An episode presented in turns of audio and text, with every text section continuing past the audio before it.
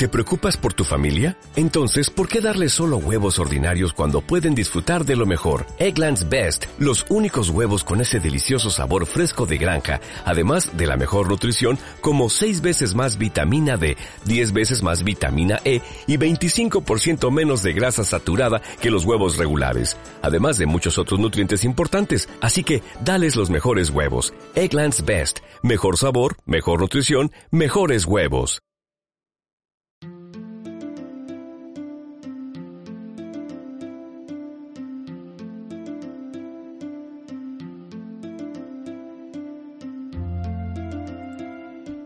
Bienvenidos a Café con Podcast.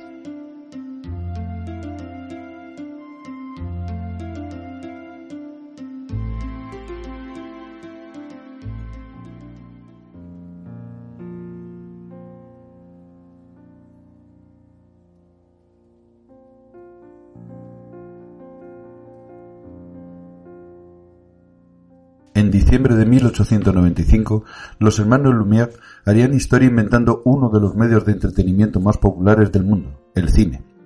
Tan solo cuatro años más tarde nacería el metacine, género cinematográfico que trata sobre el cine en todos sus ámbitos, el cine sobre el cine. Desde Iniciativas Pod deseamos que disfrutéis de los análisis de esta selección de películas metacineras y de los diferentes especiales que os ofrecemos alrededor de la materia, porque como nos gusta decir, el cine es vida y la vida es cine. Café con Podcast de nuevo se une a otros 31 podcasts para homenajear todo este trabajo, todo este derroche de emociones y sentimientos que nos han regalado.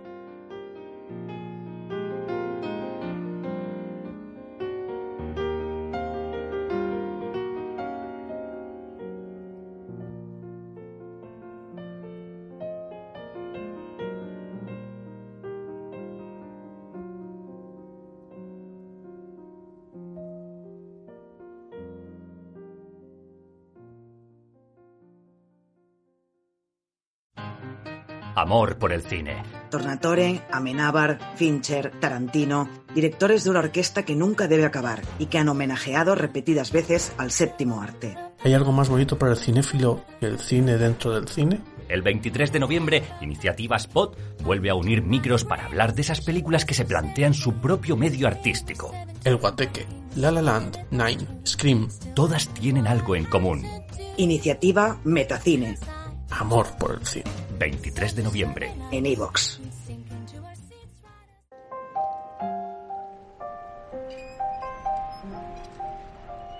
Viento del este y niebla gris anuncian que viene lo que ha de venir.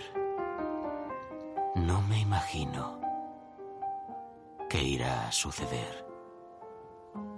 Mas lo que ahora pase ya pasó otra vez.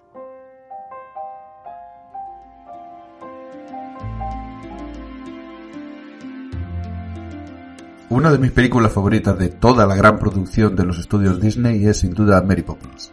De niño siempre pensé que era una película para educarnos a los traviesos pequeños de la casa, como seguro que tú también pensabas. Sin embargo, la novela y por tanto la película no tratan de eso, en absoluto.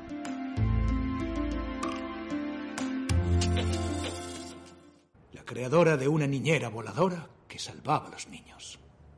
¿Cree que Mary Poppins vino a salvar a los niños, señor Disney? Ay, señor.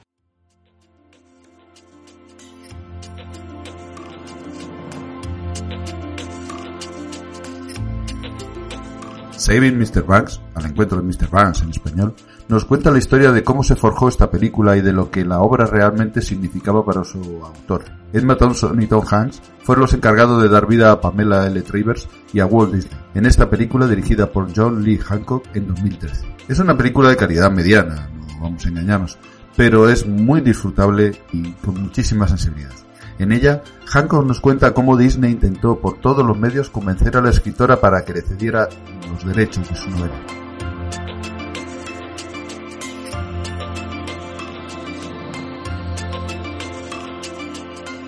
Primera vista, eh, mirando la ficha técnica, Al encuentro de Mr. Banks es un biopic de Pamela Travers que trata de explicarnos de un modo más o menos sentimental lo complicada que fue la realización de Mary Poppins, 1964. Complicada a causa de la misma autora. Sin embargo, esta película es mucho más. Si esta película ha sido una de las elegidas para estar en la iniciativa Metacine es porque encontramos en su interior mismo eh, a la Mary Poppins original, en una segunda capa a la diégesis de la obra, la, realización, y por último al, al fin en sí. Es más, esta película retrata al mismísimo Walt Disney, interpretado de forma estratégica por Tom Hanks, como también a parte de su equipo. Es decir, tenemos a Hancock contratado por Disney para hablar de Disney.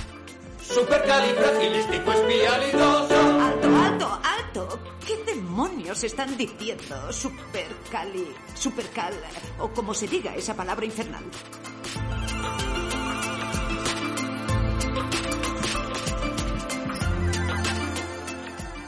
Pero hablemos de la escritora. Pamela Lyndon Traver nació en 1899 en Queensland, Australia. Fue escritora, actriz y periodista. Se trasladó a Inglaterra en 1924 y en 1933 comenzó a escribir su serie de novelas sobre la mágica. Durante la Segunda Guerra Mundial trabajó para el Ministerio de Información británico.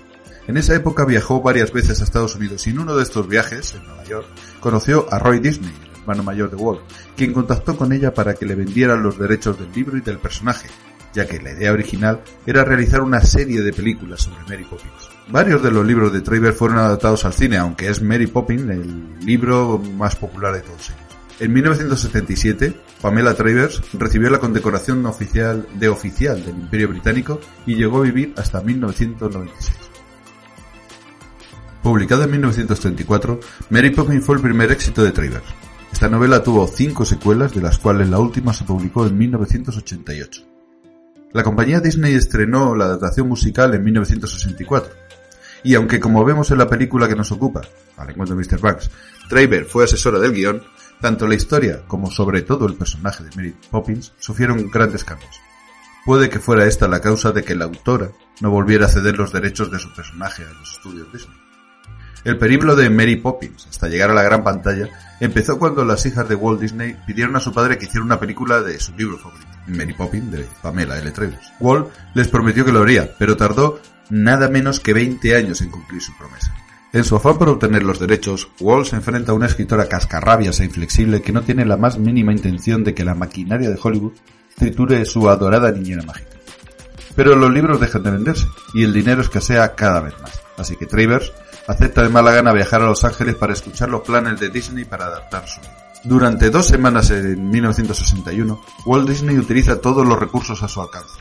Se pertrechó con los guiones gráficos más imaginativos, con extraordinarias canciones de los hermanos Sherman, y Walt lanza un ataque total contra Pamela Travers, pero la obstinada escritora no cede ni un ápice. Al contrario, como vemos en la película, no hace más que poner trabas a la negociación. Disney empieza a perder la esperanza, ya que Travers se muestra cada vez más inflexible, y los planes por adquirir los derechos empiezan a desvanecerse. De esta película, el director John Lee Hancock ha afirmado que es una historia realmente fantástica, porque no cuenta cómo se hizo Mary Poppins. Walt Disney supo ver el potencial de la película, de la obra, y por eso luchó tanto con Pamela Travers para conseguir los derechos.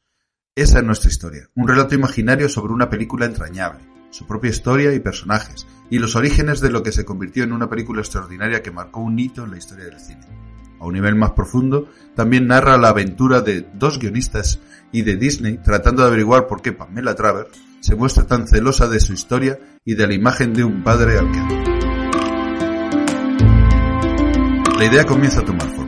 El realizador australiano Ian Colley le dio a Alison Owen, productora británica nominada a los Oscars, una copia de su documental y un script del largometraje escrito por Sue Smith sobre Pamela Travers. Después de incorporar a Kelly Marshall en la elaboración del guion, y con el apoyo de la BBC Films, Owen y Colley supieron que habían dado en el clavo. Ahora ya tenían la historia de la batalla entre la gran dama y Walt Disney, el rey de Hollywood. El guion terminado empezó a circular por Hollywood y llamó la atención del director John Lee Hancock. Hancock leyó el guion y se reunió con Owen para hablar del proyecto. Le dijo que lo que más le había gustado era cómo Marcel había entretejido la historia de 1961 con la historia de la infancia de Travers de 1906 como origen de Mary Poppins y las posibilidades visuales que esto ofrecía. Pero antes de contratar a un director, a un reparto, Owen sabía que tenía que conseguir el apoyo de los estudios Disney. Y para eso había una persona que podía ayudarle en esa tarea. Se trataba del compositor y letrista Richard Sherman, que fue uno de los que tuvo que negociar con el irracional Travers 50 años antes. A Sherman le pareció bien cómo trataba la historia, con honestidad y dignidad, así que fue con el proyecto a Disney y les convenció. En cuanto al reparto tenemos a Tom Hanks, que nos muestra a un Walt Disney que bebe, que trata a los demás con una determinación de acero parapetada tras una sonrisa centellante y unos brazos acogedores. Lo que el director nos quiere mostrar con esto es que la pasión de Disney por una película de Mary Poppins estaba respaldada por el poder para hacer que sucediera, con lo que sabía que finalmente podría salirse con la suya le gustara a Travers o no. Un icono norteamericano, Tom Hanks, se mete en la papel de otro icono norteamericano, Walt Disney, y lo hace de forma asombrosa. Hay un gran trabajo de voz, hay un gran trabajo en, las posturas, en la forma de andar, en la manera de agarrarse las manos, la forma de tocarse el bigote. Hanks hizo un verdadero estudio de, de cómo se movía y cómo hablaba. En cuanto a Thompson, que fue la primera opción para interpretar a Pamela Travers, hace un trabajo magnífico como la difícil autora, sin permitir que su personaje se convirtiera en una caricatura que sería lo más fácil. La actriz nos muestra constantemente una gran melancolía detrás de esa arrogancia mordaz y de esa obsesión por el control. Como siempre, la vis cómica de Thompson es impecable, pero lo que hace que su actuación se dispare es un magistral dominio del lenguaje corporal. Cualquier gesto, por pequeño que sea, es un excelente discurso interpretativo. Una leve inclinación de la cabeza, un casi imperceptible movimiento del labio, cómo cruza los brazos, en todo eso nos está diciendo más que con el mismísimo diálogo. Al final, Thompson se abre camino a través de las conflictivas emociones de Travers, dándonos un retrato completo y complejo de una persona que es muy difícil de querer, pero a la que también es muy difícil de no amar. Siguiendo con el reparto podemos destacar a Paul Giamatti, que interpreta a Ralph, el simpático conductor de limusina, que además es el único personaje ficticio de la película, y el único norteamericano que le cae bien a Pamela Travers en la película. Para interpretar a los famosos compositores de Mary Poppins, Richard y Robert Sherman, los realizadores contrataron a Jason Schwartzman y B.J. Novak, y para reproducir con la máxima fidelidad el estilo personal de Richard Sherman tocando el piano, se facilitó a Schwartzman material de los primeros planos de las manos de Richard tocando en el despacho de Walt Disney. Además, eh, pudo hacerlo en el mismo instrumento en el que los Sherman eh, tocaron eh, Comida para los pájaros para Disney medio siglo antes. Sherman, además, también pasó muchísimas horas en, casa de su hermano, de Richard Sherman, aprendiendo las técnicas y disfrutando de la compañía del compositor. El guionista Don Grady está interpretado por Bradley Whitford, que nos ofrece más información sobre el hombre que interpreta en la película. Eh, Walt Disney le dio una gran oportunidad al promocionarle de animador a coescritor de guion. Fue un gran cambio para él, así que tanto para él como para los hermanos Sherman fue horrible enfrentarse a una mujer tan inflexible como Pamela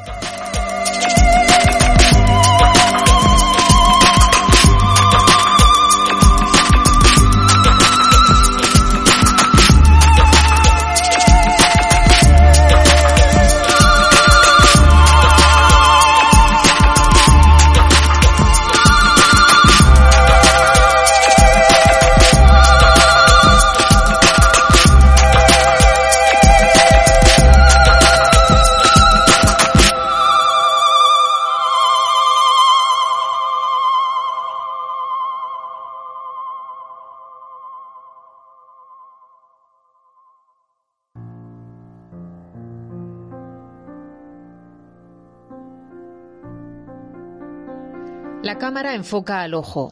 El ojo mira a la pantalla. En la pantalla se proyecta la imagen de alguien que se refleja ante un espejo.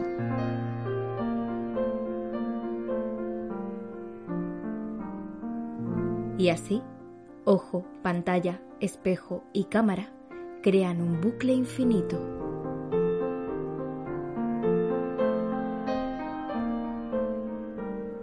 Rodar para vivir, vivir para mirar.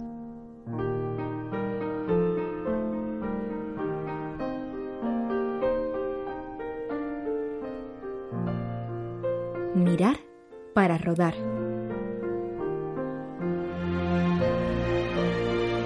Iniciativa Spot habla de las películas que hablan de las películas.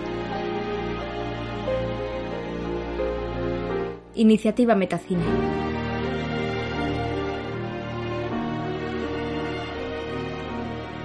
...23 de noviembre en iVox.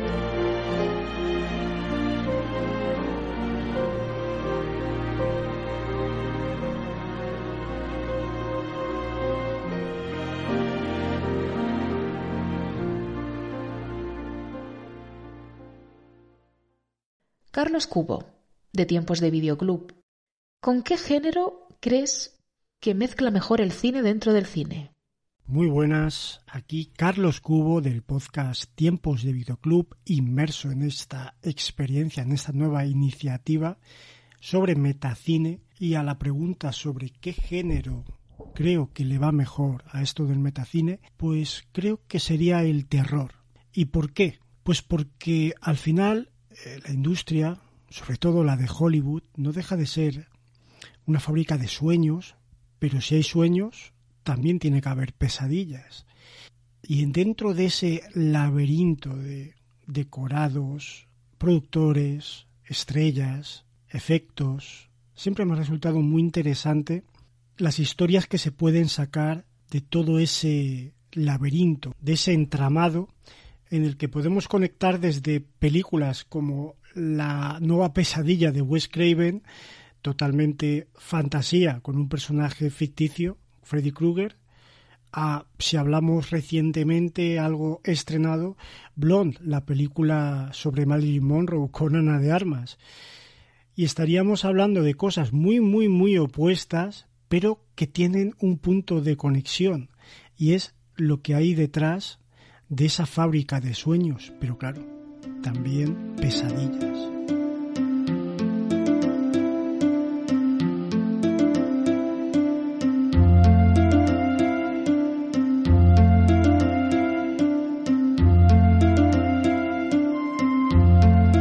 ¿Cómo se hizo la película? Al encuentro de Mr. Van se rodó casi en su totalidad en la zona de Los Ángeles. Solo hubo un día de rodaje en Londres. Hubo localizaciones clave como Disneyland, que es por cierto la tercera película que se rueda en, los 58 años de historia del parque. Otros, otras localizaciones fueron el Teatro Chino en Hollywood, donde se estrenó Mary Poppins en 1964, o los estudios Disney en Burbank, que se inauguraron en 1939, y es donde se rodó la totalidad de, de la película del 64 así como los 10.000 acres del gran rancho en Simi Valley que reproducen el paisaje australiano de la película a principios del siglo. Las nueve semanas de rodaje acabaron a finales de noviembre de 2012.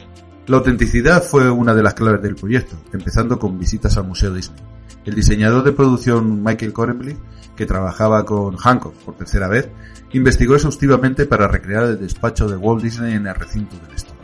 A la hora de vestir al equipo creativo de Disney, Orlandi además contó con la inestimable ayuda de Richard Sherman, hermano que queda vivo del equipo de compositores de la película. Eh, Orlandi afirmó que Richard fue de gran ayuda porque, obviamente, al estar allí sabía cómo vestían los hermanos Sherman y Don Grady. En la película, eh, que encarna a Richard Sherman, lleva el chaleco color rojo en el que Pamela se fijó enseguida y que, según la leyenda, cuentan que fue lo que hizo que Pamela dijo que no hubiera nada rojo en la película en otro ejemplo de esta veracidad. Los archivos Walt Disney proporcionaron a los actores y el equipo de producción más de seis horas de grabaciones sonoras de las reuniones entre Travers y el equipo creativo de Mary Quiero que quede grabado. ¿Grabado? Su promesa y las conversaciones que mantengamos deben grabarse. En las grabaciones, que se realizaron por la existencia de Travers entre el día 5 y el 10 de abril de 61, escuchamos las contundentes opiniones y sugerencias que dio la escritora al equipo de Disney. Los compositores Sherman, el guionista Don Grady y el jefe de departamento de historia Bill Dover, que también fue la afición de Travers durante su visita. Estos archivos Walt Disney estuvieron disponibles los, eh, siete días de la semana para contestar a, todas las preguntas de, los actores y de los realizadores. De hecho, hubo preguntas como con qué compañía de refrescos tenía acuerdo Disneyland en 1961, qué señalizaciones sobre tiendas y restaurantes había en Main Street, en el parque Disney, en qué fecha apareció Walt Disney en el programa de televisión. El director de fotografía John Swarman, que se reúne con el director de Hancock por primera vez en 12 años, porque ya dirigió el trabajo de las cámaras y la iluminación en eh, la película de, Hancock, de Rookie, El Principiante, eh, quiso rodar el encuentro de Mr. Van con una película tradicional saturada digitalmente, de la misma manera que se hizo Mary Poppins hace 50 años. Porque según él, la película tradicional tiene una elegancia que todavía no tiene la técnica digital. Para distinguir las dos eras de la película, Australia en 1906 y Hollywood en 1961, eh, le dio una identidad inconfundible a cada periodo gracias a, su trabajo con la cámara y con la iluminación. ¿no? En las escenas de Australia en 1906 no hay mucho color, porque eso quería reflejar el lugar donde vivía, ¿no? un sitio polvoriento en Australia, muy rural, y lo que hicieron fue blanquear todo el color. Después está Hollywood, donde, bueno, pues lo que se hizo en entre otras cosas, fue eh, jugar con toda la luz a través de las ventanas en todos y cada uno de los, de los platos. Por último, tenemos, como he dicho antes, un día de rodación en Londres, ¿no? Que es, que es donde vivía la señorita Travers y estaba acostumbrado a un ambiente gris y nublado, ¿no? Así que se aseguraron que esa localización tuviera con una luz, una luz exterior que fuera tenue, ¿no? Como, suele ser en Gran Bretaña. En busca de Mr. Banks para salvarlo. Como decía al principio, Mary Poppins no trata de los niños. A pesar de las locas escenas de los jóvenes Jane y Michael, es el tenso señor Banks el verdadero objetivo de las atenciones de Poppins, ya que ella busca sacarlo de su cuerpo en forma de banco, ¿no? De su jaula y volverlo a conectar con lo que realmente importa, con su familia. Por eso la película termina con el propio señor Banks dirigiendo a todos en coro, cantando Let's Go Fly a Kite, toda una declaración de intenciones y el lema que ha estado subyacente en la película todo el tiempo. Porque este es el objetivo central de Al encuentro de Mr. Banks. Un relato encantador, sentimental de la creación de la película Mary Poppins, pero que rastrea las raíces de la creación más famosa de, de Travers hasta el pasado personal y emocional de la autora. Desde su infancia en Australia hasta su vida posterior en Londres, vemos a la joven Helen Lyndon Goff, que es el verdadero nombre, encantada y traumatizada por su padre, el banquero Travers, interpretado por Colin Farrell, un soñador alcohólico con una beta efervescentemente infantil. La película nos presenta una historia que oscila entre una biografía creíble y la invención más fantasiosa. El, el, guion de Marcel Smith mm, se, se, basa muy fielmente en el guion primigenio de Valerie Lawson. Tú y yo somos espíritus libres. Este mundo solo es una ilusión. Mientras valoremos esa idea no podrán doblegarnos. No nos obligarán a soportar su realidad. A pesar de todas las objeciones de Trivers, ella necesitaba el dinero, lo que hace que estemos ante un tablero de ajedrez con, con una jugada en tablas. Cada uno de los dos jugadores, Disney y Travers, esperan el movimiento del adversario, aunque no con la misma actitud en absoluto. Así que a lo que asistiremos es a una especie de construcción del guion de Mary Poppins, con una sucesión de reuniones creativas, con un exasperante Travers, que descarta irosamente algunas de las secuencias más inspiradas y recordadas de la película. Y, y como veremos en los títulos finales, eh, tendremos una grabación del audio real de una de esas reuniones donde comprobaremos que el director, Hancock, no está exagerando lo mismo. Pero esta especie de maquinado se nos presenta ligeramente edulcorada, como ya he apuntado. Travers nunca se reconcilió con esta disnificación de su novela, ya que prohibió que se realizaran más películas sobre su personaje. Por eso el guion debe hacer malabarismos, dando lugar a una deliciosa y suave historia con corazón de comedia, añadiendo un ligero toque amargo de realidad. Y es que no olvidemos que Al encuentro de Mr. Van es una producción de Disney.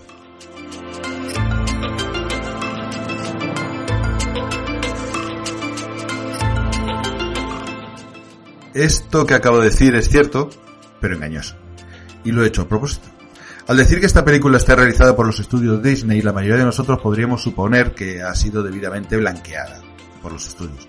Pero lo cierto es que el guion original, que por cierto está en la lista negra de 2011, se escribió sin la participación de la compañía. Y una vez decididos a realizar la película, el máximo requisito que, hicieron los estudios Disney fue insistir en que Walt no fumaba en pantalla. Por eso decía antes que en beber sigue bien. ¿He de esperar alguna otra impertinencia más? Al encuentro de Mr. Banks es una historia de padres e hijas. La película comprende dos líneas de tiempo, ¿no? Una que corresponde a la infancia de la autora y otra que nos deja ver el proceso de preproducción hasta el estreno de la película. La segunda, y más actual, además de ser anecdótica y retratar a una mujer con, con agallas, es la que plantea más preguntas. La primera, seguramente más importante, es la que provee la respuesta. El argumento general de la película es, entonces, que parte de la vida de la autora, especialmente su infancia, fue el motor de creación de un personaje tan icónico como Mary Poppins, como la razón de ser de su propia personalidad. Resulta que Mary Poppins es el libro favorito de la hija de Walt Disney, Diane, y ella quiere verlo algún día en pantalla, así que consigue una promesa de su padre para, para tener. Lo que tenemos aquí es una relación padre-hija que se repite en ambas líneas de la película. Los flashbacks nos llevan a los recuerdos de la infancia de la autora para hablarnos de un padre original y completamente diferente. Como toda niña, obviamente lo, lo habrá puesto ¿no? en un pedestal. Y como todo lo que se pone muy alto, pues termina por, por caer y romperse, dejando un daño que incluso 55 años más tarde todavía se manifestaba en Pamela Taylor. Ella nunca dejó de quererlo, pero tampoco dejó de sufrir por este amor a su padre y por cómo era su padre. ¿Qué lo han convertido en alguien tan cruel? No era un monstruo. ¿De quién estamos hablando? Estoy confuso. Todos ustedes tienen hijos, ¿verdad? Sí. Sí. Bueno, ¿y sus hijos les, les escriben cartas? Les, ¿Les escriben cartas? ¿Les hacen dibujos? ¿Romperían ustedes sus regalos delante de ellos? Es horrible hacer eso, no lo entiendo. ¿Por qué el padre rompe el anuncio escrito por los niños y, lo arroja al fuego? ¿Por qué no quiere arreglarles la cometa? ¿Por qué lo han convertido en un hombre tan deleznable? Y en fantástico tecnicolor, para que lo vea todo el mundo. Ya que afirman darles vida, ¿por qué no pueden vivir bien? No lo soporto. Por favor, no lo hagan. Por favor, no. Es como volver a decepcionarle. Gracias a esto, ambas temporalidades se encuentran entrelazadas y justificando la una a la otra. Pamela Traver es una mujer con carácter y determinación. Sabe que no quiere ceder sus derechos, por un lado, pero por otro, también sabe que necesita hacerlo. Esto hace que se bloquee constantemente la, la producción de la obra. Lo curioso, lo sospechoso, ¿no? es porque alguien con tanto poder como Disney soporta tales limitaciones, como vemos en la película, y la respuesta se nos da dentro de la película, la cesión de derechos porque Disney todavía no la poseía. Por ello, todo el equipo de producción debe mantener la mejor cara con Pamela Triver. Aunque no por eso deje de notarse un leve juego de poder en el que la autora no piensa ceder la cima, pero en el que mm, vemos como Disney hace también sus juegos de poder. ¿Y quiere saber por qué el señor Banks lleva bigote? Ah, lo pedí yo. Sí, se lo han dicho, pero quiere saber por qué. Porque yo lo pedí. Además de, de muchos requisitos, añade otros donde se niega a aceptar la interpretación de Dick Van Dyke, cambia el nombre de la protagonista, prohíbe que se insinúe alguna relación amorosa entre Bert y Poppins, Am, cuando Mary Poppins mide la altura de Jane y Michael, debe usar un metro de modista, no una regla. Solo toma verduras verdes y fumet de ave. No sé qué es eso, pero quiere que se lo sirvan en la sala a partir de ahora. Y... mm, ah, no quiere que aparezca el color rojo en la película. Mary Poppins es el único personaje que nunca la decepcionó. El que ella tuvo que inventarse para escapar de la realidad que la rodeaba. Por eso le es tan difícil entregarla. ¿Cómo logra entonces el equipo convencer o al menos calmar a Miss Travers? ¿Cuál es el momento en el que ella pierde realmente su compostura haciendo lo que su adorada Mary Poppins nunca haría, según sus propias palabras, que es bailar? Señor Disney, Mary Poppins nunca ha cantado. Sí que canta. ¿Dónde? En sus libros. No canta canciones, recita. No, es una mujer alocada, no bailotea por ahí. Cantar es frívolo, es innecesario que una, niñera, un- una institutriz... No, lo estropearía todo. Recordemos que estamos hablando de los estudios Disney. Esto casi implica un género aparte o por lo menos un sello que se deja notar tanto en la realización como en el retrato de las películas que realizan. La respuesta a las preguntas que he hecho anteriormente es la música. La canción de la cometa, el Let's Go Fly a Kite, es suficiente motivo para convencer a cualquiera, incluso si se trata de Miss Travers, quien en principio se negó al musical, pero terminó bailándola y cantándola en las pruebas al menos en la película que vemos. Lo mismo ocurre al nivel de las películas en sí, ¿no? La música juega un papel muy importante en el tratamiento de los temas porque es lo que más fácilmente logra conmover. La canción Viento, Viento del Este, por ejemplo, escrita en una tonalidad menor, tiene un tono melancólico que está aumentado por las nubes filmadas eh, desde el cielo. Esto hace que recordemos de una manera casi inconsciente a, a Mary Poppins. Así, el director, la producción empieza a escarbar en nuestros recuerdos e inevitablemente logran provocar un sentimiento nostálgico que planeará durante toda la película, sobre todo cuando escuchemos las canciones propias de, de la película de 64 de Mary Poppins y es que la combinación de música y memoria es muy poderosa en, en los sentidos Vuelve al coro. Con un poco de azúcar esa píldora que os dan. La píldora... No, no, es- le falta... Espera. Ella siempre hace algo inesperado. Sube por la barandilla. Sube. Con un poco de azúcar esa píldora que os dan. Eso, Estupendo, eso es, no está mal. eso es. La cuestión es que al final de la película Travers termina cediendo los derechos, tras unas hermosas y evidentes líneas donde Walt utiliza todo su don de persuasión para convencerla. Pam.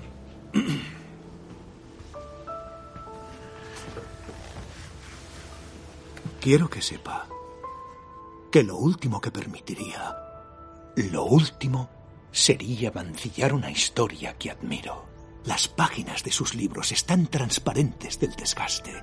Tienen las esquinas dobladas porque las he leído hasta la extenuación, maravillado. He llegado a amarla, Pam. Amo a Mary Poppins. Y usted tiene que compartirla conmigo incluso va a visitarla a Londres, ¿no? Y de esta manera volvemos a convertir la película en un biopic. Luego eh, avanzamos hasta 1964, que es cuando se estrenó la película, evento al cual no invitaron a Trevor, pero al que ella por supuesto asistió. La vemos eh, en el cine, viendo la obra final en pantalla, ¿y qué pasa? Pues nada que nos sorprenda en una producción de Disney, ¿no? Travers termina llorando, y eso a pesar de que hay escenas animadas, hay rojo en la película, está Es un musical, en fin, muchas de sus peticiones no se han cumplido porque Mary Poppins ya no es solamente suya. Ahora es una película Disney. Eh, ninguna de estas elecciones es realmente reprochable, es la marca y el estilo de los, de los estudios, aunque Traver se amargue un poco por ello. Sin embargo, ¿por qué la autora se conmovió?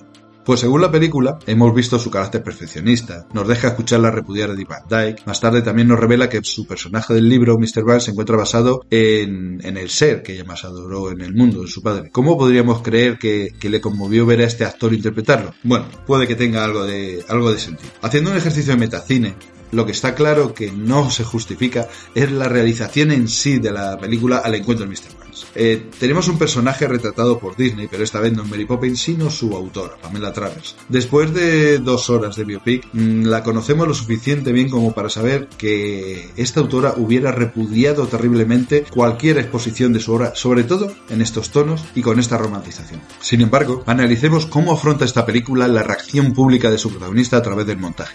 Tratando de justificar la famosa anécdota del llanto de la autora, que ocurrió en realidad, la edición junta las imágenes de la película en el estreno con los flashbacks de su infancia. Así, nos quiere hacer entender el director que el llanto ha sido por la emoción al ver la película y al, llevarla de nuevo a, su niñez, eh, en vez de, de, ocultar que es por el por todo el enfrentamiento que había tenido con Disney, ¿no? Diciendo y repitiendo que nunca más permitiría a Disney adaptar una obra suya, ¿no?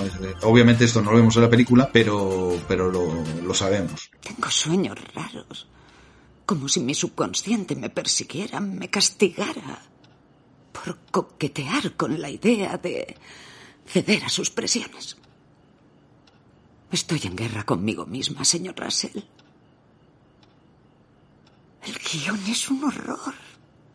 Vacío, trivial, como esperaba. Sí. Unos días más y decidiré. Sin embargo, yo quiero entender que esto se debe a que la película no solo busca comprenderla, sino también enaltecer su imagen, ¿no? Es una mujer con poder, a quien ni el dinero ni la fama la compraron nunca, ¿no? O sea, termina, termina en Disney por necesidad, no por avaricia. Además, fijémonos especialmente en qué época se puso al frente, cómo no permite que ninguno de los cuatro hombres trabajando a su alrededor la dirijan y le digan qué hacer con su obra. Incluso, aunque uno de estos hombres sea el mismísimo Walt Disney, ¿no? Uno de los hombres más poderosos de, de Estados Unidos y por ende del mundo en la. En cambio, resulta que, bueno, es la misma película la que nos revela que ella en su vida nunca hubiera aceptado esta película. ¿no? Esto yo creo que es algo que debería haber aceptado el ministro. Por un lado tenemos una obra muy bonita, ciertamente, pero es una obra del tipo que Trivers odiaría. Tal como ocurrió con, con, la mismísima Mary Poppins, a Trivers no le gustó la película de Disney, pero no importa, en última instancia no lo hicieron por ella.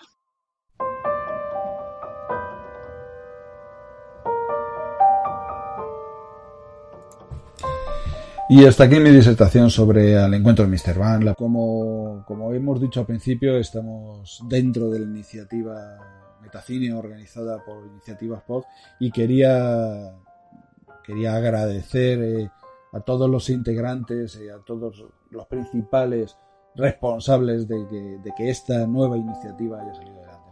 En cuanto a organización, pues eh, hay que agradecérselo a que son los que más trabajan básicamente, a Rita Salazar de La Camarilla, a Luis Millán de Jules Livit o el manco del podcast de Magacinema. En el apartado visual y las miniaturas tenemos como siempre al magnífico trabajo de Pike Walls eh, y en la gestión de producción de cuñas e entrevistas tenemos a, Gonzalo Cuelliga de Abriendo Melones.